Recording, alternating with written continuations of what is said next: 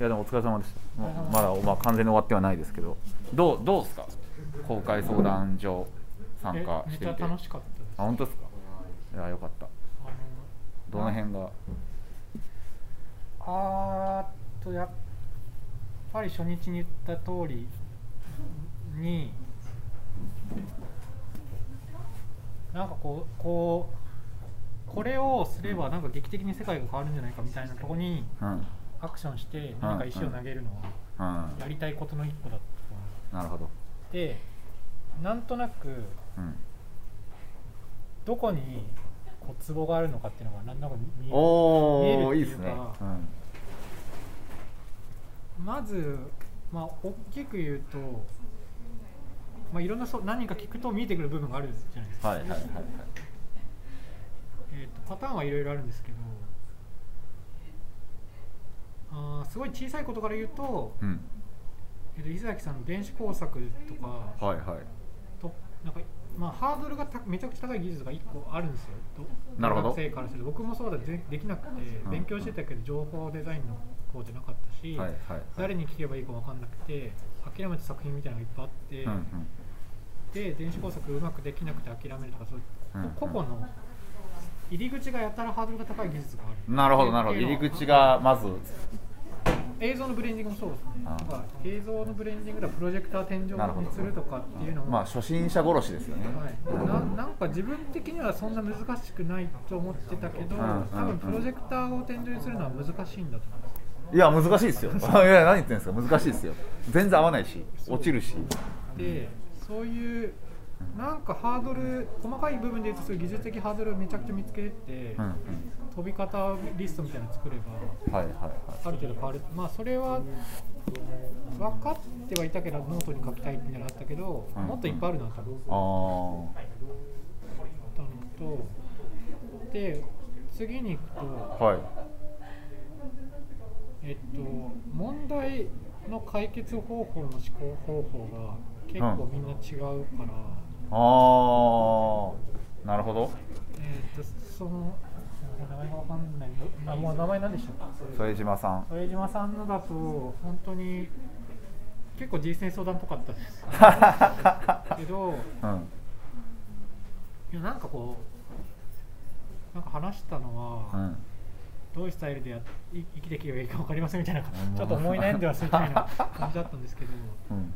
いやなんかでも人間の思考力って限界があって、うんうんうん。にそのに思考力の限界ある人間に評価されるかどうかをあまり気にしててもうんうん。辛いし、うんうん。もうちょっと気楽にあれちょっとごめん話が前後してるななんかわかんないけど、うん。問題の解決方法に対していろんな考え方があるってことですよね。うん。あそうです。どこの問題あの目的とうん今超えなくちゃいけないハード問題っていうのをどうやって設定するかっていうのが結構重要でそ副島さんの話ちょっと吹っ飛んじゃったんですけど、うん。ちょっと忘れてもらって、うん。だから作品のがどう作品を作りたいかって言ったら、うん。目的によってあーちょっと石崎さんの例に戻に戻変えちゃうと、うん。LED じゃないといけないのか LED じゃない光でもいいのかっていうのが、さうん目的に重要なのかどうか。あとは、距離センサーでやらなくちゃいけないのかどうか、それもそれともなんか遠くから自分で今までこうやっていじってうん。調校してもいいのかっていうのを目的やりたいことに対して。に合わせてうん。問題を書き換えちゃうってことができるしなんならその自分の持ってるハースキル内っていうハードルがあるから目的を書き換えちゃっても一応はいい、まあまあそうですね。なんか、うん。ダメって思う人いるかもしれないけど、うん。なんかここまでしかできないからうん作品のコンセプトをもうちょっと変える技術に寄せるとかもやってもいいと思うんですよ、うんうんまあだからそこは普通だからぶ分岐が走ってるって感じですよね、うん。変えないっていうパターンだと人人に頼もうみたいなのあるし。あそういうのもありです、でやっぱり自分で理解しながら納得して進みたいんであれば、うん。一旦じゃあ今回はみたいなこともできる。あと自分で頑張るのがいいのか人に聞くのがいいのかとか。あそうですね。だから、うん。副島さん結構自分で考えて考えてやってて、うんうん人に発信をしてこなかったような気がしました話うんうんうん。えーとかそうその問題目的と問題設定と自分の持ってるハードルとかい結構いろんな要所があって複雑に考えなくちゃいけないんですけどなんかインストーラーやってて何やってたかっていうと、うん。うんそれをも目的は多分僕の場合変えられないので作家の目的はもう変えられないので理解することしかできなくてそれに合わせてこの問題じゃなくて違う問題に置き換えてもいけそうですかっていうのを確認してはい。はい。で自分ができるもしくは自分がはできる発注範囲と自分が知ってるなんか知識とか、技術。うん。あと自分、うん、自分の持ってるコネクションとかをうん。範囲できることで解決策を出す。でそれでできないんだったら問題をちょっと書き換えるとか、多分普通の人だったら目的がある自分のスキルがあるできない終わり。うん。うんで終わっちゃうんですけど、問題を書き換えるができると結構突破できる気がしました。うんなるほど。ていうのが分かったっていうのがちょっと面白かっなるほどな。たでもう一つ違う目線で言うとはい。あのー僕がその技術講座始めたりノート書いたりとかってやってるのは、てうん。作家がもっと増えなんか諦めちゃう作家が多すぎるからやってて、えっと、学生卒業していきなりこう展示をこう積み上げていくっていうのを、うん。いきなり個人事業主で事業を始めてしかも新しい事業で、うん。黒字叩き出すみたいなね。みたいなもう無理ゲーすぎる無理ゲーですよね。そんなんできるわけなくて、理うんあのでしまあ、でなんかいろんな知識も足りないし、うんうんうん。でだから最初にめちゃくちゃでかい溝があるんですよ。で30ぐらいになるまでにみんな,、うんなんかすごい面白い作品作ってた友達も辞めちゃったりとかして、うんうんうんなんかつまんなんかつまんないなと思っててもっとここの溝をこう埋めてあげれば、うん。ゾロゾロゾロって9割ぐらい辞めちゃうじゃないですか、うんそうですね。30までに。うんうん。それが34割しか読めないぐらいになるだけで、うん面白い作家めっちゃ増えるんじゃないかなと思ってやってたけど、んもう一つ溝があるのがうん見つかってこれはなんか活躍いあのうん展示が機会が増えたゆえにできる溝ってあるんだなっていうのが。ああ逆にね。あそうそうそう。うん。大きい展示空間を埋めなくちゃいけませんとか、うんうんうん依頼が来る展示の機会が増える、うん作品が売れるようになってきて、うんうん。好き勝手に作品だけ作ってればよかったのがうんうん梱包しなくちゃいけないとか、うんうん。値段決めなくちゃいけないとか、うんうん。から始まって、まあ、機材使うんだったら機材選べなくちゃいけないとか、うんうんあと,、えーと発注する人たちに対しても発注書作れなくちゃいけない、うんうんうん。見積もりできなくちゃいけないとか、うん。そのまあ騙されないようにとうんか、搾取しないようにとかっていうので,、うんうん。で理解が増えなくちゃいけなくて、うん。その仕事が回るようになってからいきなりでかい壁あるなっていうのがちょっと見,、えました。そのそれが落合さんとかでうんかなり見、うん。うん。うん。そうですね。落合さんが持ってきた質問っていうのは他いろんな人が、うんもうすごい聞き飽きるぐらいなんかいろんな人が言ってくる質問が多くてなるほど。あるあるあるあるがいっぱいあったんですね。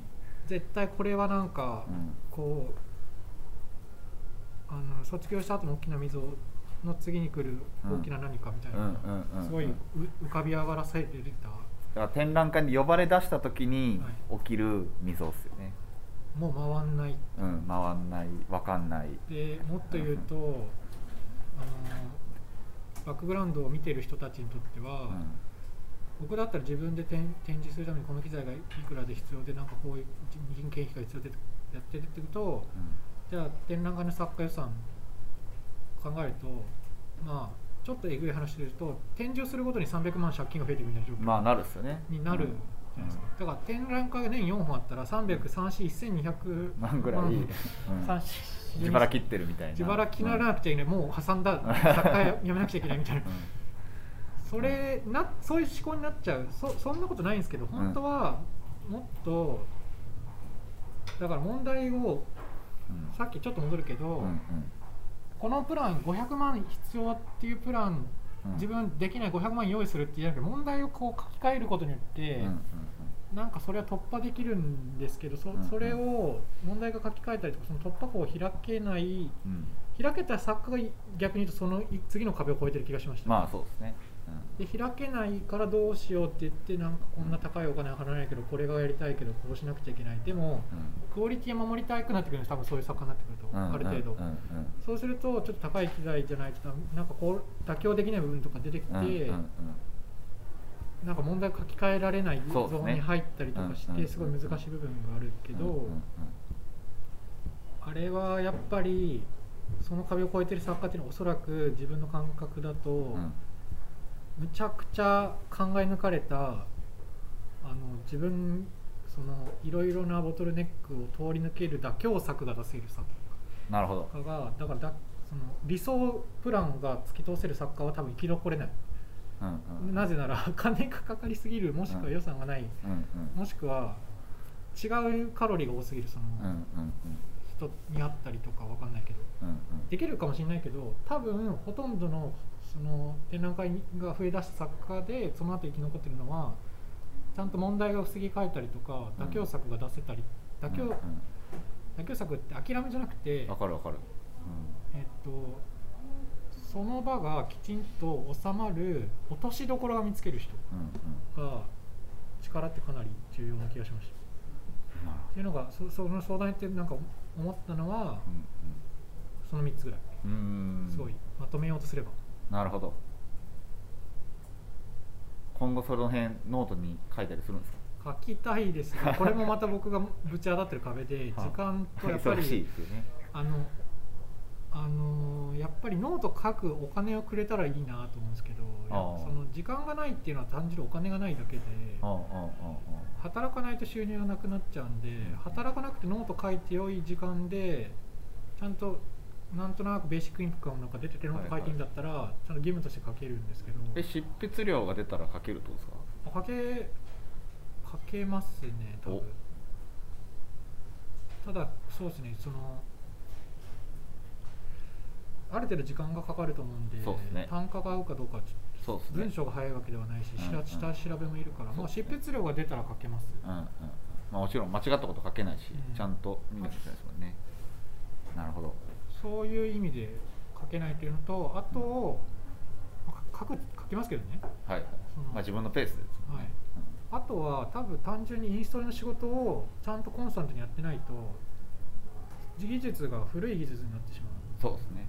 からそれに釜かけすぎない。うんうんうん。まあそうですね。リアルタイムでどんどん技術も作品も変わっていくし現場現場で新しい機材出るし僕が知らない技術って無限にあるのでそうですね。なんか違う人と違ったら、えー、と今日だからすごい面白かったのが、うん。むさびの卒業生のはい作品の解決策で森さんが言ったのがめちゃくちゃ効きそうみたいな。昨日？自分では思いつかなかった解決策を思いつく人ってめちゃくちゃいっぱいいるんで、はいはいはいはい。なんでいろんな人と仕事しなくちゃいけないしあのこれ電気のやつこれみんな知らなかったじゃないですか。でも愛知検電機ね。検電機、はいはい。愛知だと普通なんですよ多分、うんうんうんうん。みんな使っみんな持ってないかもしれないけど、うん。まあ割とまあまあ、うん。はい検電機ねってなる。うん。ちょっとなんか今日持ってきてないんでね持ってないみたいなうんうん部類の、うんうんあなるほど。誰か持ってるだろうぐらいのアイテムなんだ。あだから、まあ、愛知だと小柴さんっていう電気屋さんがいてほうほ僕は機材系やってて、う、うん電気うん。うんあと誰が持ってるかななんかそういうちょっとなんとなくキャラ付けができてるんですよもう。なるほど。愛知のグループのうんうん中だから僕か小柴さんこれ絶対持ってる。なるほど。っていう。ふうになっているうんうんうんうん。なるほどなみたいなのが東京来たら知らない。だから僕が東京に来てなんか、例えば片岸とか、はいはい。スカイスカイフォーとか高校球君とか、んうん。高校球君作家として見た方がいいと思うんですけど、うんまあもちろん。あの辺仕事すると知らなかったこの材料が知らなかったこの道具がみたいな。のなるほど、があるからうん、完璧にインストールやめても濃度が書けなくなる。そうですね。結局は。うん、もちろんそうですね。まあでもそれは本当なんていうか例えばけ研究者が研究に専念したいけどやっぱ一般書みたいなものでその研究を共有したいみたいななんかバランスにもありそうですで本ばっか書いてるやつは研究できできてないじゃんみたいな。茂木健一郎はもう脳科学何も分かってないやろみたいな。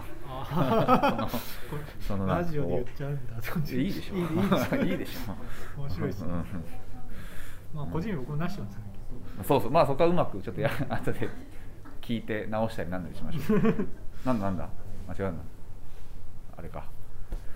なるほど。なんかいっぱい相談を受けていただいて大変僕もそれを聞いたりして楽しかったなと思ってるんですけど今日は逆に相談したいことみたいなのあります？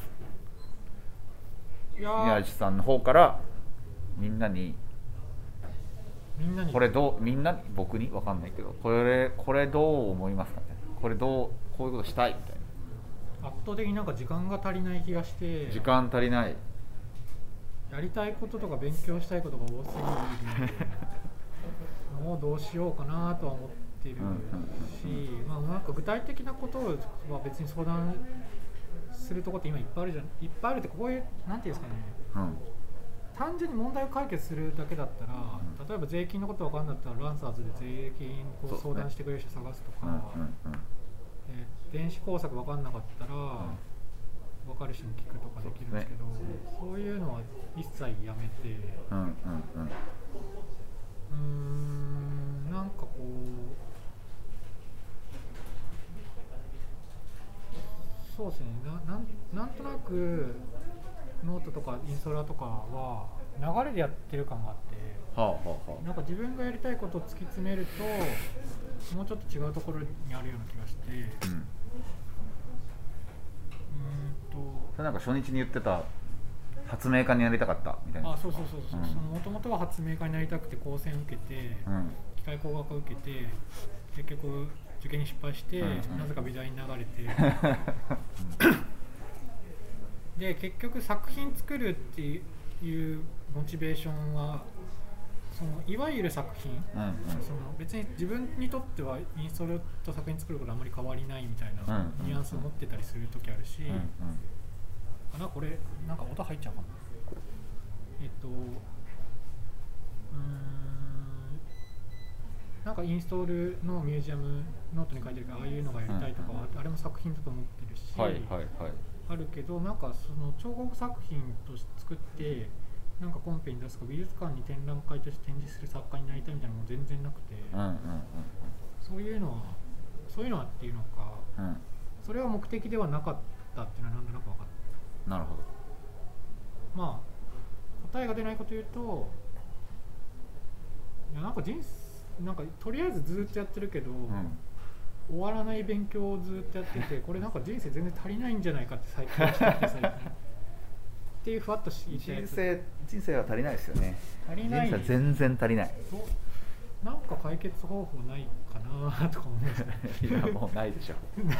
ないない。です終わっちゃいましたけど。終わってない。いやでもなんか今の初日も言ってましたけどなんか作品を作りたい自分の作品を作りたいわけじゃないけど手は動かしたいっていうか作品作るのは楽しいからあるいは考えたりすることはすげえ楽しいから、インストールやってると普通の作家より多分何倍も作品作ってる人になるみたいな。そのあの話すごい結構わかるんです僕もアーティストになりたいなんて1ミリも思わないし作品作りたいなんてもう全く思わないけど結果多分普通の人よりいっぱい作ってると思そう。そうそうそう。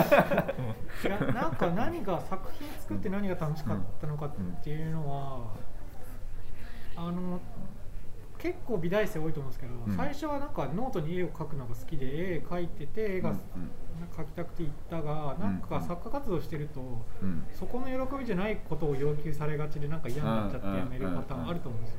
そうですね。その喜びの作る喜びのためだけにさっき言ったマネジメントやら書類書いたりやらとかそういうもろもろが出てくるんあと評価されたりコレクターに気に入られたりとかなんとなく他者のなんか評価が絶対必要になってくるじゃないですか。はいはいはいはい。それがは大事なことなんだけど、うん。それが大事だと思えない。自分が描きたい絵の方が大事だと思った時に、うん。うん。うん。僕はそういう作家活動はやめてもいいと思うんですよ。うん。うん。うん。それは自由だし、ね。む無理やり辛くて続けることないとうん。思うし、だったらインストラって結構楽しいよって。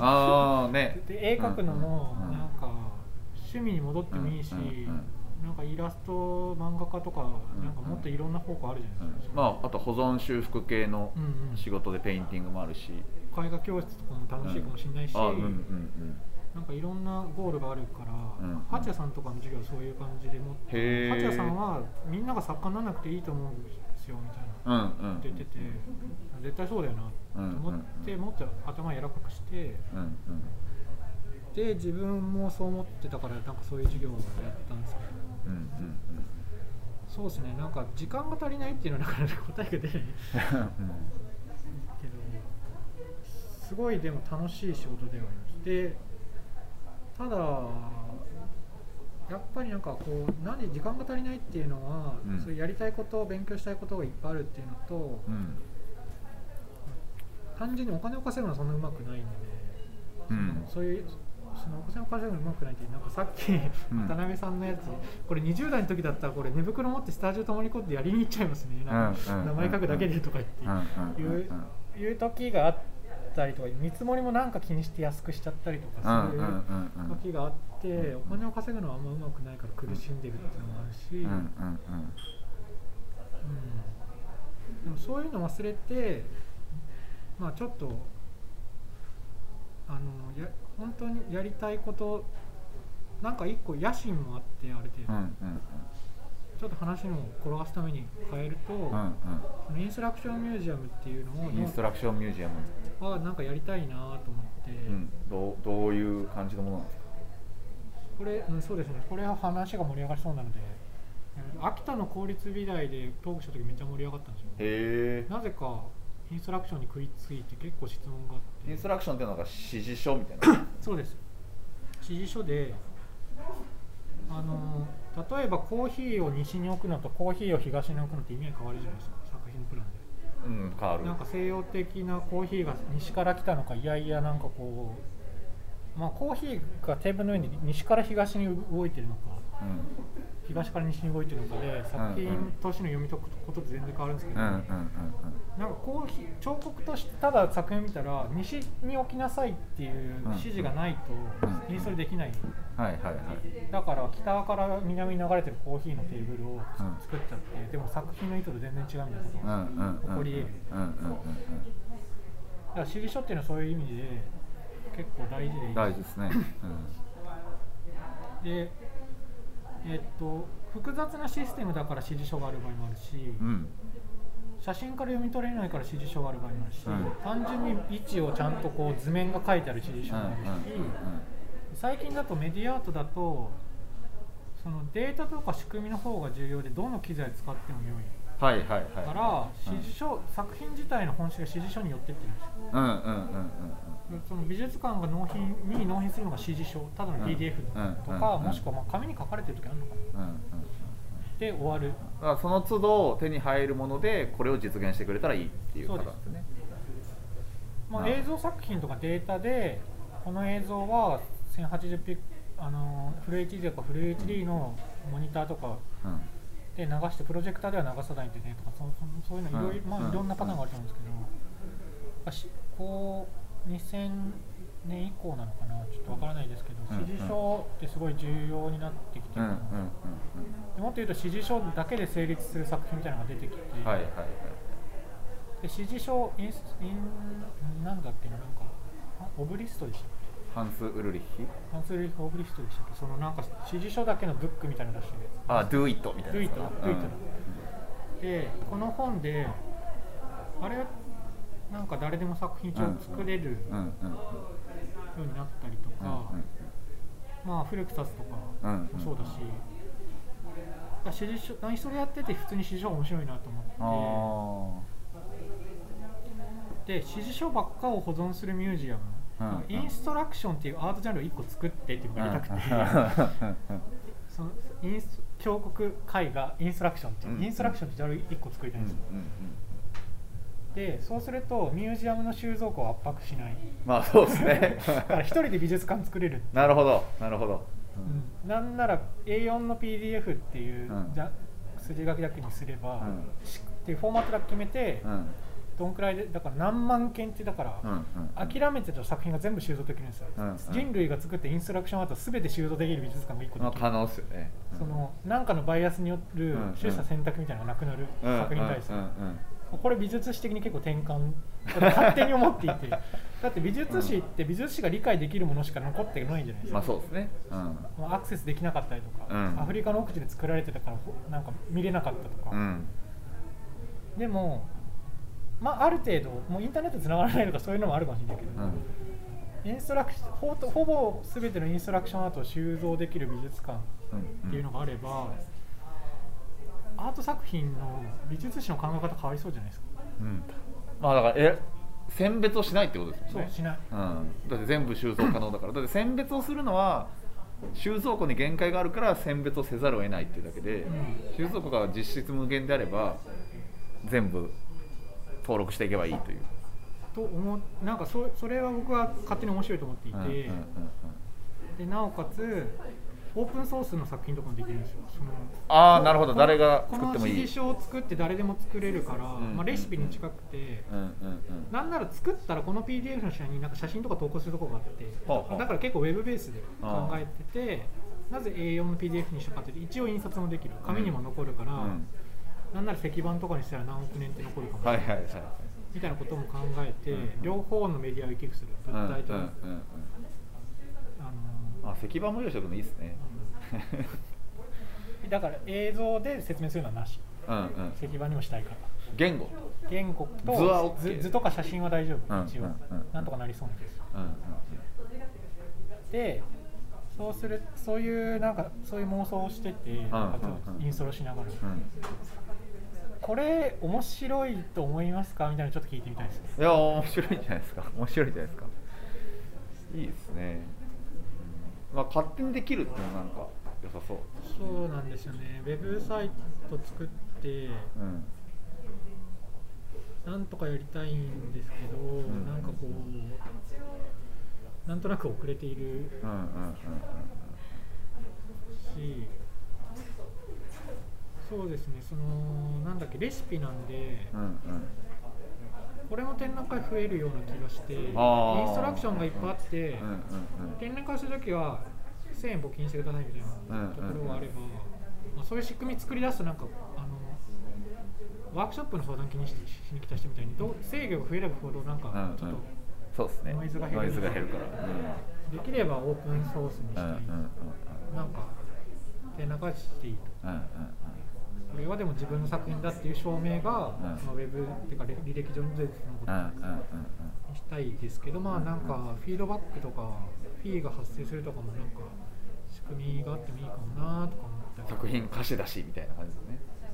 あとこのプランをうん。もうすでに何月何日にアップロードされたっていう保証ができるような結構硬い仕組みがあれば書き換えにくいような。うん。タイムスタンプ的なものでいけるんじゃないですか。そう。あと僕はあんま詳しくないけどブロックチェーンってそういうことああまあうそうですね。そういうことですよね、っていうのをうまく使えば、うん。そういうこともできて、このファイルは何月に絶対できますって書き換えられないような大元があって、うん。うん。それを真似して作品作ってうんも証明できるし、まあオリジナルは先にあったみたいな、うん。そうそれが技術の変化でそういうことができるようになったってことは逆に真似しやすくもなると思う。うんうん。パクったっていうんじゃなくてこれを元にしたってちゃんと書いて、うんうんこれが面白いと思ったらこう変換してこういう作品を作ったってことができそうで,、うんうんで過去にコレクターが確かペインティングを買って、上から書いてうんっていうのがあったと思うんですよ、うんうん。美術史上でなんていう名前か忘れたけど、で次のコレクターが上から書いちゃったみたいな、うんうんうんなんかでもそれって今ご法度っぽいじゃないですか。うんそうですね。最近はあんま聞かないかな。まあ昔はだからなんか作家が ムカつくコレクターに買われたからって言ってあのこれは作品じゃないっていう張り紙かなんかパッて貼ったら逆に作品の価値上がっちゃったみたいなのありますけどね。面白いって言って。なるほど。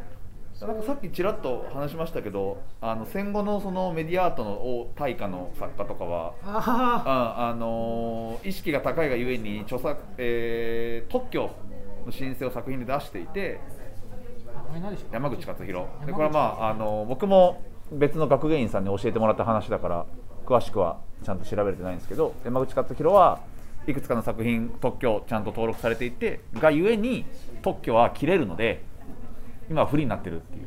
だからそのそう一応だからそう再最初し放題なはずっていう、うん、著作権ではなく特許そう特許の方が結局短いんでその20年とか30年なんだっけ。そうそうなのでみたいなことも起きうるからそれも面白いなとでもそ思のったしなん。か法律的なルールも、うん。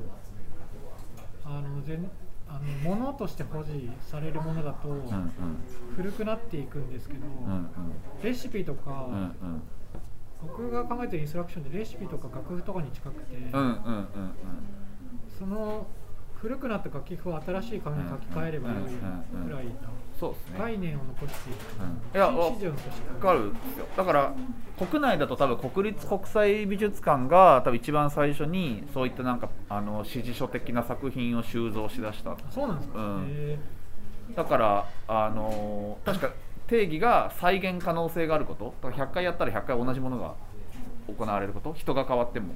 うんっていうのであまりにも毎回違う内容にならないものでその指示書ベースのものをいくつか購入して展覧会もやったりしてた、うん、そうすると本当今言ってみたいにこうラムダプリントは1000年後どうか分からんけどあれはアクリル樹脂とか FRP とかなんかやばそうみたいな。うん。けど多分指示書はいいわば1000年後も多分いけるかもしれないみたいな。まあ逆逆転が起きる、じゃあはいどうどうやって入らせればいいですかねインストラクションマットまあまあなんだなんでしょうね。どうするのがいいのかな。流行らせたい流行らせたいっていうかなんかジャンルを一個作りたいみたいなつだから展どうなの？だからいわゆる展覧会とかじゃなくてなんかどういうなんかどうしたらどうするのが楽しいかなどうしたら楽しいかな？インストーラーとしてはなんかインストラクションミュージアム三重県の田舎にポーンって一個作ってすうん。ごいノートとか作って。で世界中の作家のを三重県でいっぱい見れるみたいなことができるじゃないですか。あじゃあだからインストラクションミュージアムであこのインスタ指示書面白いなと思って、えー実費を、まあ、実費人件費をインストーラーに払えば1か月後ぐらいにその工場に工場に行くとクソデカインストラクションのものインスタレーションができてるみたいな、もう可能だし安いものもできるだろうし、うん。なんかもっと好意的なものだから、うん。朝行って何か拝んでから、うん、拝んでから。なんか手を、うん。足の裏を1万回すりなさいとかそういう指示があって、自分で体験しないと分かんない、はいはいはいあそうですね。あの敷地さんのあれ体感めちゃくちゃ面白ああかったですけど。敷地さん面白かったですね。あれをがなんか、あれでも伝えるのめっちゃむずい。ね伝えんのむっちゃむずいなフリー身体を部分的にフリー素材にするという技、めっちゃ面白かったけど。その、うん。鑑賞が見るだけじゃなくなるんです自分でうん。行為をその体験するみたいなこともできるし、あとその地方も同じだけ一応作品が見れる機会が同じだけは無理かもしれないけど、うんうん東京だ一け極中集中にならない。うん。うん。あとそうですね。別に世界中のどこの田舎に行っても再現可能な作品とかもいっぱい出てきたら、そういう格差みたいなのが逆転したりとか、むしろこなんか北半球じゃ絶対できないうん作品とかもあるかもしれないし、そうですね。条件が変わりそうなんかやっぱ彫刻の人たちとか、まあ、絵画ももちろんインストラクションで描いてもらうってのあるけどベルナール・フリーズとかそうじゃないかな。なんか。電話もあるモホイナジが多分やっててあと最近だとムサビの彫刻を教えると富井さん？富井とかは指指でこうしてこうしてこうやってみたいな指示書があって彫刻ってしたりとか、まあ枚挙にいとまはないですよね。それをどうなんか一つのミュージアムとして成立させたり鑑賞が可能になるかをやれたらめっちゃ楽しそうですけどね。ジャンルそうですね。なんかこう、まあ運用にビビってるかもしれないですけど運用やばそうですね。あのー料金を発生させたいかだから作家にフィーが払われるようにしたいがそうするとなんかそれがノイズを作りそうノイズを作らない。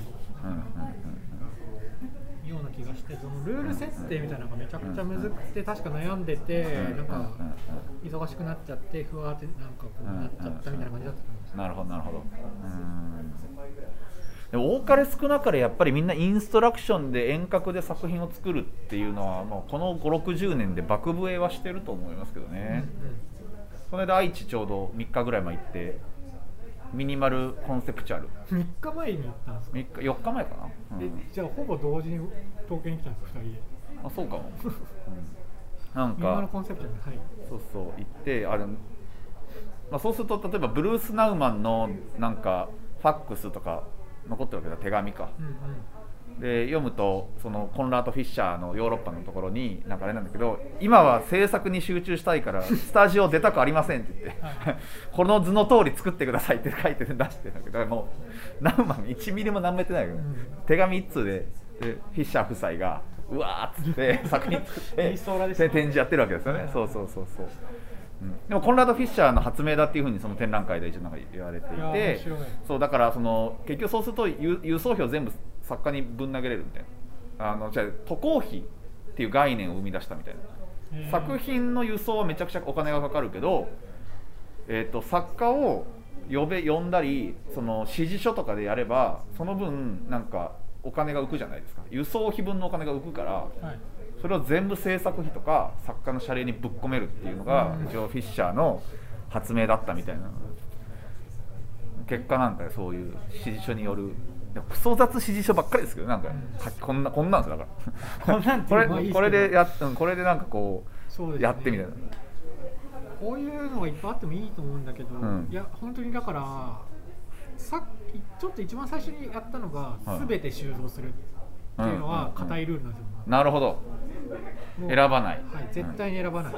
全て。すべて。だだからその歴史の美術史の捉え方を根の変えたい。そしたらなんか登録制の方がいいってことですか？自分の能動的そこはやっぱちゃんとこうアカウントとかなくて別に名前書けばよくたまあふわっと思ったのは、うん。削除したい時あるかなって削除番号みたいな4桁の数字で書いて、うん。アップロードすれば誰でもアップロードできるみたいな、はいはいはいで名前残したらければだからアカウント作るとかもない方がいいのあかあ、うんうんなでそうするとサーバーが1日になんか何十万件とかなんかこうアップロードスレッドが出てきて、うんうんな何千ギ何千テラうんやばそう、何千テラとかしいな、100テラバイトとかって、うん。そうするとサーバーが死ぬんですうんうんうんうん。まあ異常に複雑な指示書をなんかやってくるやつもいそうですしね、なんかゴミみたいなのもいっぱいあってもいい,、うんうんいいと思うんです。よ、うん。いいと思うしそのゴミみたいどういうゴミが出たかっていうのから本当は歴史を精査するべきなんですよおおなるほど。それはめっちゃ面白いですね。確かに。だからあのちょっとコンペ嫌いみたいな話ちょっとおしましたけど、うんうん。コンペはだから4人とか56人の人間が制限のある経験と知識で何がこの時代でこの作品が重要かって決めてるわけじゃないうん。まあ、極めて偏ったアプリケーションシートのもとでね、はじゃなくて普通普通って言っちゃ変だけど、うん。まあ研究する方法として多分おそらく他の分野で捉えてるのは分母がでかければでかいほどデータに整合性がある、うん。だから100人に聞いて出てきた30人の答えと70人の答えでパーセントが30%ですっていうよりは、1000万人に聞いてうん。700万人と30万人がこう答えたから、うん。こう答えるパーセンテージは30万人と言ったデータの方が正しいとされる、うん。うん。おそらく。っていう方見方をそのアアートの研究方法の中に取り入れるためには絶対に精査しない。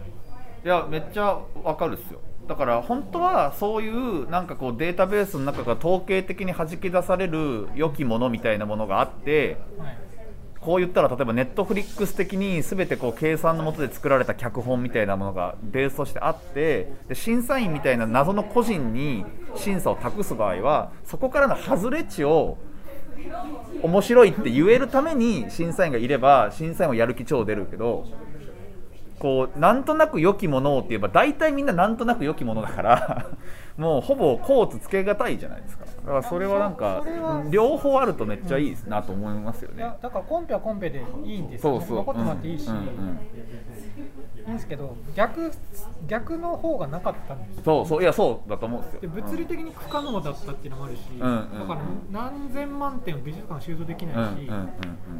それを読み解く力も一人の人間の脳みそでは無理だし、でもまあちょっとつまんない言い方になるけど何千万点で誰がどんくらいアクセスして何年代にはこの作品が何十万アクセスだったとか、あとはまあまあ印刷するとしてこのとこの時代に一番印刷されたインストラクションこれ系だったけど、はいはいはい。100年経ったらこんくらい変わった変わったみたいな、うんうん。そういうのが出てこればめっちゃ面白そうと思って、うんうんうんなんだから僕はすごいこのインストラクションミュージアムみたいなのができたら、本当に歴史変わるぐらいに思ってるあー。自分では。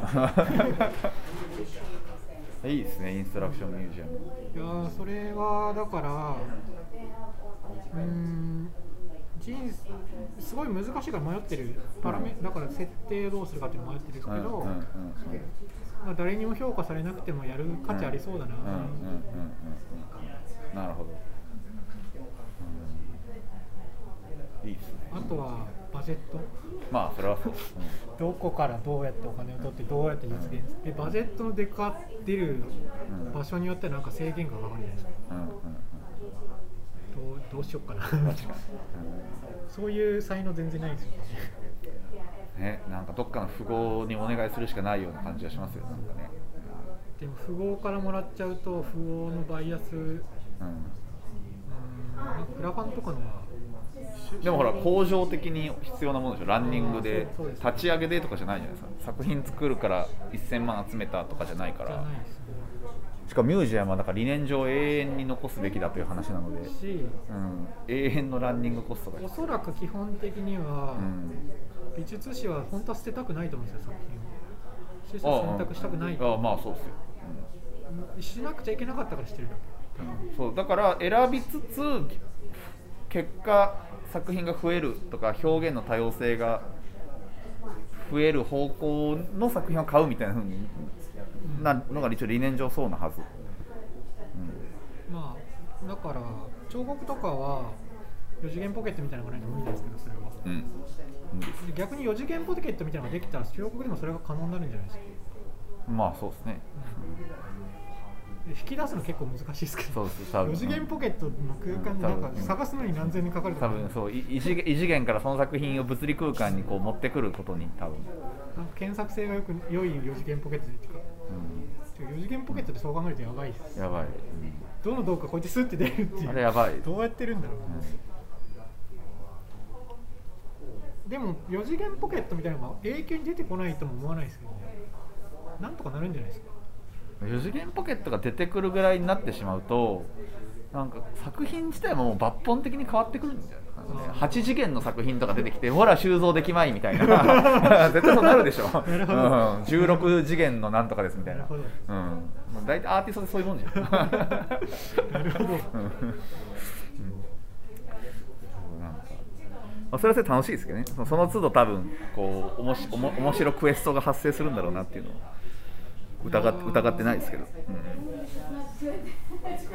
そうですね、相談としてはインストラクションミュージアやりたいんですか、みんななんか助けてみたいな。インストラクションの面白さをまず伝えるっていうのを前段階でやるといいんじゃないですか、そうなんです。ノート1個だけ書いたんです。うん。なんかねいろんな作家がインストラクションの作品一回作ってみる。でそれで展示をやってみるとかなんかそういうそうなんですね。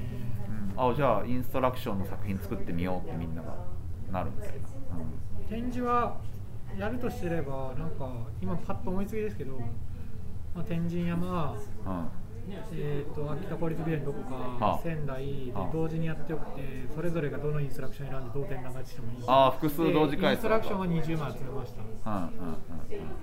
展示この作品はどれを成立させてもいいですか、まあ、お金はちょっとどうするかわかんないですけど、同時もしくは違う時期にバラバラに全国各地で展覧会される、まあなんかそれこそ順搬入期間とか大事そうですよね。だから2週間の搬入期間があって展覧会やります。インストラクションシートがあります。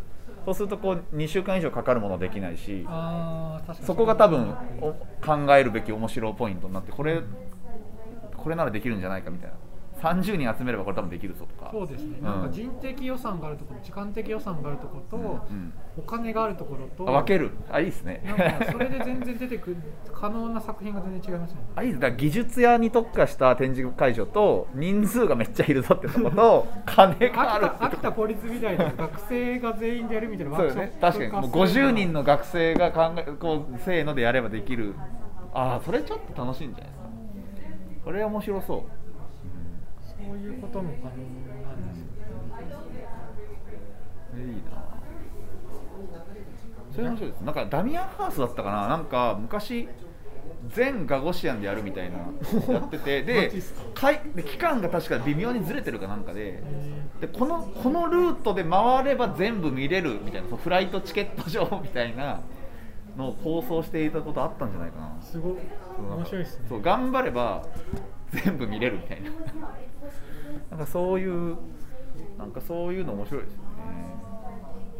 いいですね。秋田公立美大やりましょうよ。なんかめっちゃ名前出しまくって。いいのか。しては全然、うん、だって来週来るゲストが西原美さんああがそうかそうか。あけびの教授だから、じゃあぜひぜひ。うん、であの無茶ぶりはできる。っていうのやってみたいんですけどみたいな。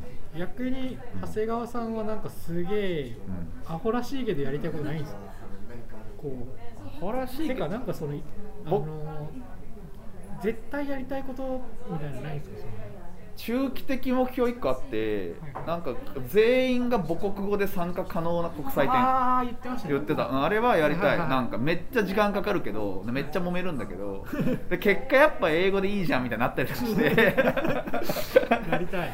ただやっぱりその選ばれるアーティストまあそれか国際展の性質なんですけどね。選ばれるアーティストとか選ばれる書き手がやっぱり英語圏英語の人たちで流通するものになるから、でも例えば日本に住んでいるとこう全く英語はできなかったり日本語でしか書いてないししかも割とアングラな一般書籍として流通してないけどうんうん行かれた面白いやつがいるわけですね。書き手とか。で作家ももちろんそうでなんか英語も何もできんがでしかも数年に1回ぐらいしか発表発表もなんか発表みたいな。でもなんかでも作ってるみたいな。なんかアウトサイダーとかそういうことではなくてそういう人の方が割と普通だと思うんですよね。そうですね。でなんかせーのでいい国際展1回できないかなと思って。まずサッカーを進める段階でどうやってオペレーションするんですか？全言語で全言語とまでだから言わないけど例えば例えばじそのキュラトリアルチーム作るぞって6人のキュラトリアルチームキュレーター6人にしましょうって言ったら、全員が例えばそれぞれのタガログ語とか、あうん。リマ語とかえギリシャ語日本語韓国語ロシア語とかこうやってーでぼ募集要項を出す。募集じゃないでもだからそこから考えたいですよ。さあどまずこのその6人でどう話すかみたいなからで いやでいや僕のやり一番いいのはそのよ予算の中にラーニングっていう予算があってあの言語を学ぶのを無尽蔵に金が出るみたいにするとみんなであのよしみたいな。あの韓国語。韓国語を俺は学ぶみたいな。そう。あるいは教え合うとか。なんかそういうまどろっこしい国際展やってみたいなっていういや なんとなくメンバーが重要でああそうですね、うん。あのー合理的な人がいればいるほど面白くなくてそう多分そうそう。その合理的な人じゃあ全員中国語学んでやろうみたいな、うんやっちゃってみんなで中国語学んでコミュニケーションする結局英語が中国語にすり替わるだけで、その合理性を無視しして面白さを引き出せる人選をコミュニケーション取らずにどうやって選出するかって結構難しそうですね。ドライブ・マイ・カー見ました？見てない？見てないです。あぜひなんかじゃあネタバレを防ぐためにあんま言えないですけど。いや僕あまり実は映画苦手で。あそうなんですね。に言言っていいです。なんかこの問題なここ数年で一番僕良かった映画の一つでしたけど。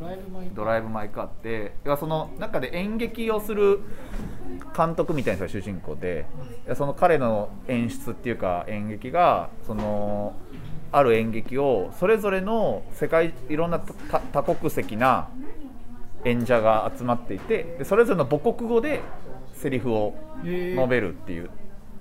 だから日本語もいれば韓国の人もいてあ英語もいていろんな国がいてで手話の人もいるってあーなるほど、うん、そうそうそう。でそれぞれがで一応なんかその上映の時は字幕がつくのかな。であとその稽古の時は英語で喋ったりとかして意思疎通を図るんですけどあれも結局だから意思疎通を図っちゃうからなんかもうちょっと時間に幅がバーってあればできるなってできるなっていうか一一一生のうち1回できればいいなと思ってて。それが1個かな。30年ぐらいかけながらこそう。なんか得得してやるみたいなとあともう一個はこれなんか「ゼルダの伝説」っていうゲームがブレス・オブ・ワイルドっていうのが何年か前に出ましてはい、それにあまりにも感動してやりたいってなったことなんですけどオープンワールドの展覧会をやりたい。だからつまり空間そのこの美術館の中でじゃなくて、はいはい。東例えば東京全部みたいな。ででそれって普通にじゃあなんていうかやや野外野外展じゃんってなるけど、えっと、本当にそのゲームゲームのようにあのちゃんと面白くてファンが一定数増えれば、ね、ゲームって何が起きてるかっていうとファンたちで攻略サイトを作っていくわけですよ。うんうん。ウィキペディアみたいな感じで。で実はああそこにはこういうショートカットがあるとかあそこにはこういうこういう条件をクリアすればこういうアイテムが手に入るとかバーってなっていくじゃない？でそういうオープンワールドの展覧会をやればでそれが内容が面白くかつなんか人気を博せば何もある程度しなくてもどんどんそのファンたちによってなんていうの？本ができていくっていうか展展覧会のそのまとめサイトみたいなのできたりとかしていけばめっちゃ面白いなと思ってそれやちょっとまだ理解できてもうちょもうちょっとです。なんか要はそのここの相談所とかもそうですけど、はい。例えばでもなんかこう空なんて言うんだろうな。地方芸術祭とかって結局マップが用意されててでどこに何があるか全部1番から何番っていう番号打たれててはい。回るじゃないですか。でスタンプラリーみたいになってたりするじゃないですか。はい。こう。そうじゃないですその情報がない。ただやってるってことだけは周知されてる、うん。どうも関東関東ではい。30以後30年ぐらい展覧会が行われるらしいとでなんかでそれぞれがめっちゃ面白い。もちろんすげえ分かりやすく面白いものもあってそこが割と初心者向けの入り口になってでなんかこう要は期間が短いから例えば仙仙台のリボーンでも札幌芸術祭何でもいいんだけどやっぱりせいぜい3ヶ月半年とかだからなかなかこうみんなが認知された頃には終わってるとか本腰入れていろいろこうリピーターになろうと思ってもリピーターになれないとかあるけど例えばさ向こう30年間行われる展示があるとしてでそれがある程度面白いものであったとしたら20年後についに発見された展示空間とかあったりあってあったりとかそうなんかそのなんか。それ発見する情報と展示の内容関係するんですか？そうそうゼルダのいいところは説明は全くないけどその空間デザインとかで自分でた確かめに行くとか試してみるとか考えてみるみたいなことができるようなデザインになってるんですそのゲームは。で僕あんまりにも感動してすごいと思って。これは展示も負けてはいられないと思ったんですそう なんかできできそうだし多分それは本当に、あの終わりがない方が良い気がします、あそうそう、うん、ずっとゲーム僕 RPG ぐらいをやったことあってうんそのネットゲーム的になってくるとやったことないんですけど、うんうん。普通にファイナルファンタジーとか、うんドラクエとか、うん。まだなんていうんですかハードがあるっていう、はいはいはい。やつをやったことがあってあれって、ずーっとその世界が存在するからよくて多分ネットゲームの情報的にアップデートがあって、新しいアクションなんかこう、問題が追加されたりとか、永遠に遊べるゲームであることがやっぱネットになった時に重要で、そのおそらくゼルえっと、うん、攻略サイトみたいなのができる、うん攻略もオープンワールドだったらこう変化もあった方がなんか面白い。ああそれはうん。時間的に変化して、うんうんうん場所的に制でも関東出て場所制限がもしあったとしても良いと思うんですけど、まあ、世界中探すわけにはいかないし、そこの制限は大事じゃないと思いました、うん。うんそうですでも20年後に発生する空間がいきなり目立つところにあって、ん。20年後からとか、いやだから隣のビルが建て壊されて初めて見える作品とか例えば。例えばね。あとあと僕が思うのはやっぱ展覧会ってやっぱ展覧会としてまとまって見なきゃみたいになるじゃないですか。でも例えばここにこの作品が例えばそうだったとしたらもうみん実はみんなもう見てたみたいな。そうその展示っていうパッケージじゃなくてその作品の鑑賞自体はもう発生しててでもそれはその展覧会っていう中で見てるわわけだけど展覧会って意識されないみたいな。それも鑑賞に含めていいなと思うしあとやっぱこう作品の鑑賞ってなんか批評を書くとかじゃなくてもっと見つけたとかこう言ったらいいとかあと隣のこのうどん屋のこれがうまかった なんかそういうそういうなんかなんだろうな楽しむってそんなそういうのやんみたいなのが実はずーっと地味にやってて、まあ、僕は僕でいろいろ仕事をするんだけど相変わらず。実はなんかそういう一大プロジェクトは人生かけて走ってるみたいな。なるほど。なんか。いやそれ大そう。で大好き。僕もあえあっこ見っけたやついるのみたいな。ついにみたいなのをやりたい。それ具体的な場所は想定あるんですか？なんかいや尾道とかうんわかんないけど、そういう歩いて面白くてあと小お店とかが結構あって。あリアルだよ。そうリアルリアルで、うん、リアルな場所でも、実は結構取り除きがまあ10箇所ぐらいあって。あるっすね。工事、うんうん。あの足場代がかかるから工事工事するついでにああなるほど。そういうハックなんだ。だから覚えてないんだけどあそこ掘るみたいな、あ、うん。鳥だみたいな。それが隣にビル立ったらむしろ見えなくなそっか。なるほどなるほど。実は、うんうん面白いいやなんかねゼルダのうまいのは飽きた頃になんか定期的に祠っていうのがあってそこはねミニゲームができるようになってるんですよね。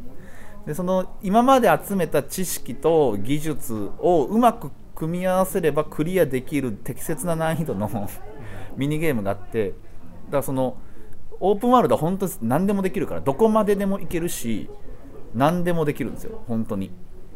だから要は選択肢が多すぎて困るパターンです。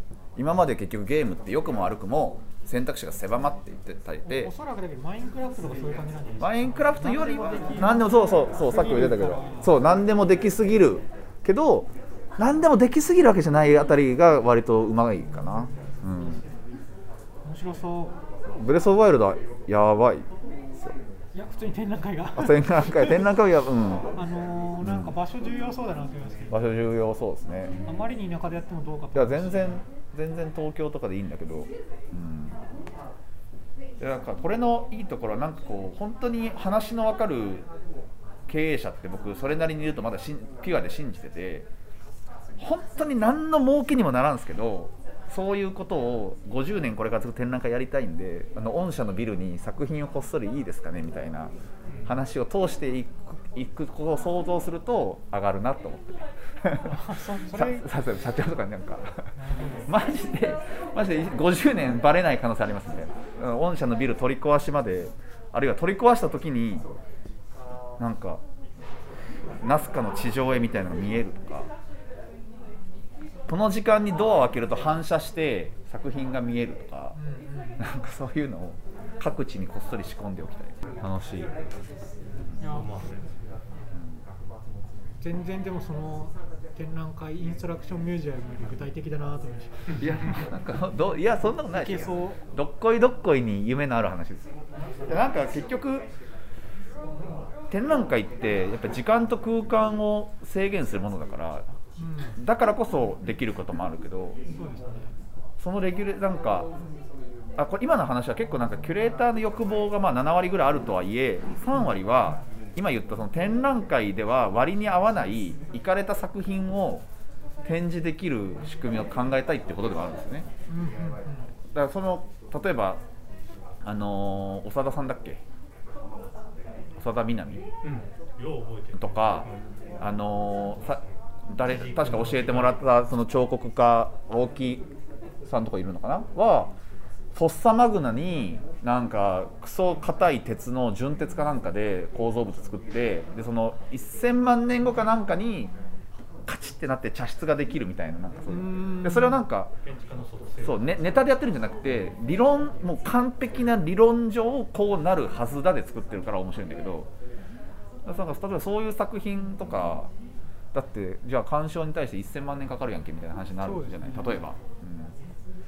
まあ、でもそういう欲求僕そのインストラクションのやつも結構強いです。うん。だから僕やりたかった作品で絶対こうできないのがあのちょっと言語について考えてた時に例えばアメリカ人とブラジル人とスペインあアメリカ人とスペイン人と中国人とかなんかまあ何人かの子供赤ちゃんを集めて、あのメイドさんを雇ってん1個の島で育てて、うん何も喋れないメイドさんがずっと世話して育ててどんな言語が発生するかみたいな。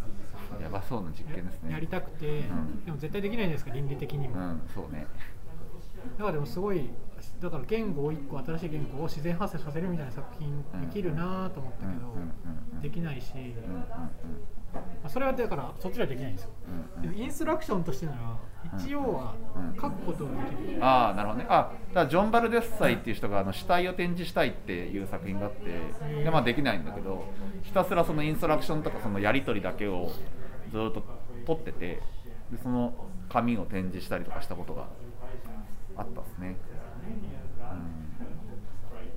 うん、なんかこうなんだろうな。例えばもちろん一方で社会運動的ななんか社会が具体的に生活者的な意味での社会が良くなるといいなと思うけどでそのために使われるアートみたいなのがあっても全然いいと思うんですけど社会に奉仕する芸術みたいなのがあってもいいと思うんだけど一方で例えば本当例えばですけどなんかここのこあるエリアに2つの国が分かれていて、まあ、その国境があるみたいな。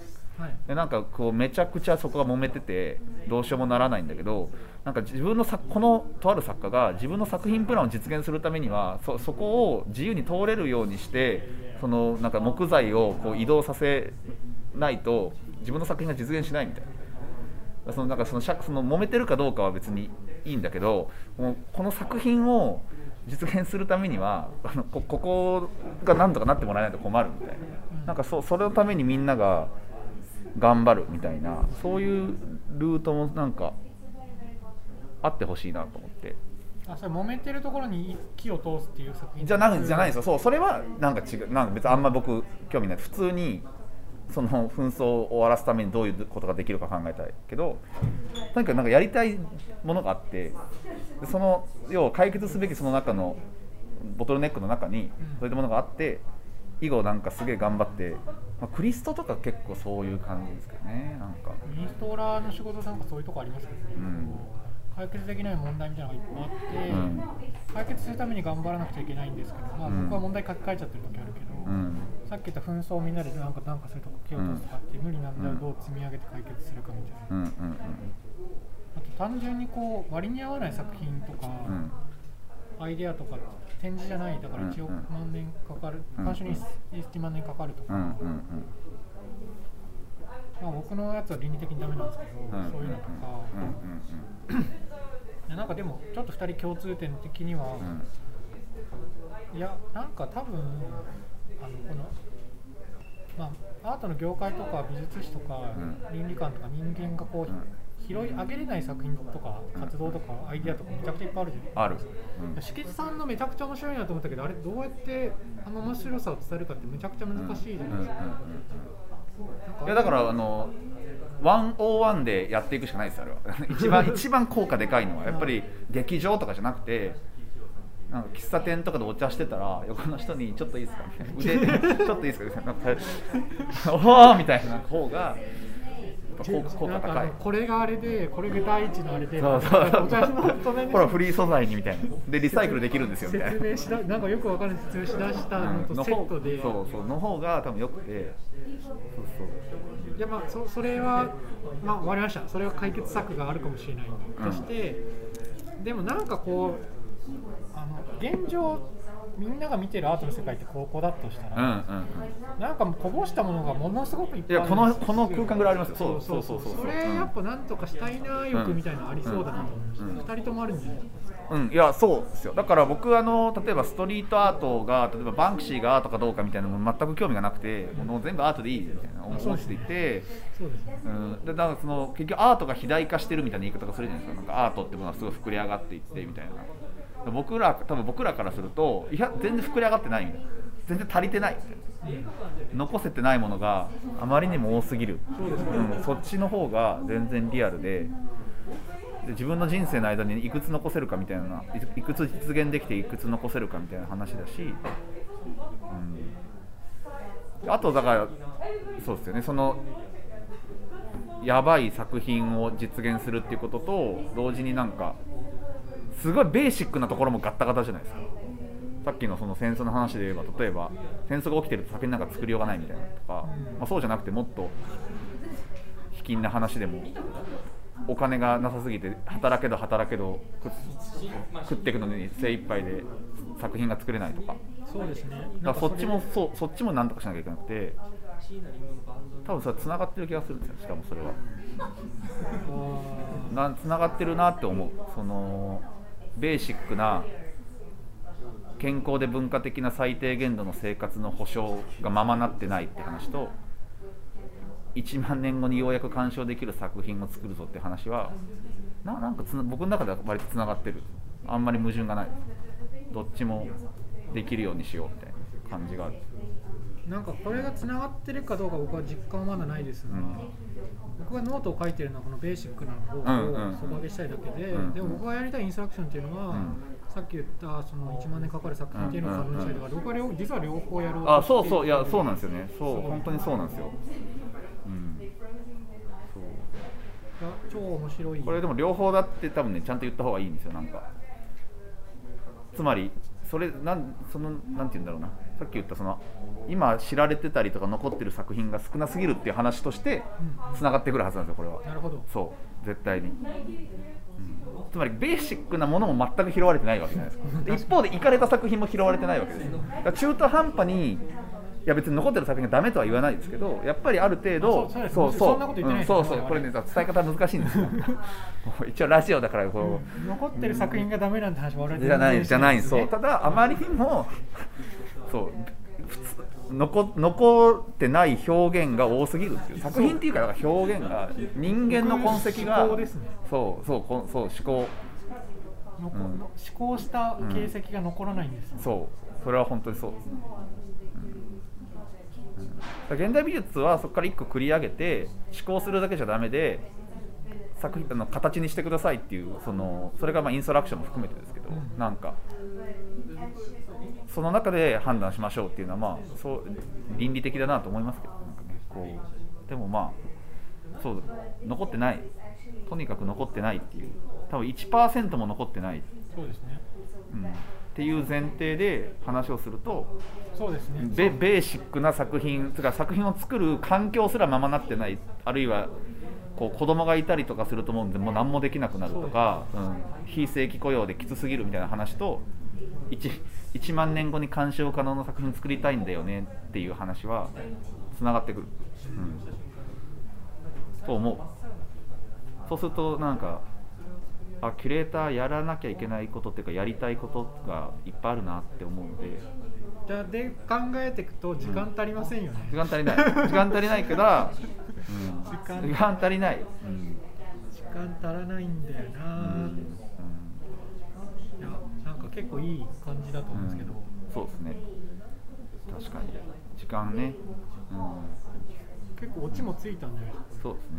まあ時間足りないなんか落ちなんであれだけど、うん。まあでも自分一人じゃなくてもいいですからね。なんかそうなんかそう自分にしかできないとも思う部分と自分の次に多分誰かいるって思える部分と。だからこうドミノの最初の1個のうん。触れてちょっと力を加えるぐらいはやらないとなっていう意識で、うんそうですね。やって誰かがその後押してくれたらもうちょっと傾いてだんだんこけ出すかもみたいな。みたいな、うん感じぐらいですね。うんそれはある。圧倒的に時間が足りないですね。自分の中で考えてる想像。時間は足りない、うん、引き続きじゃあよろしくお願いします。ありがとうございました。ありがとうございました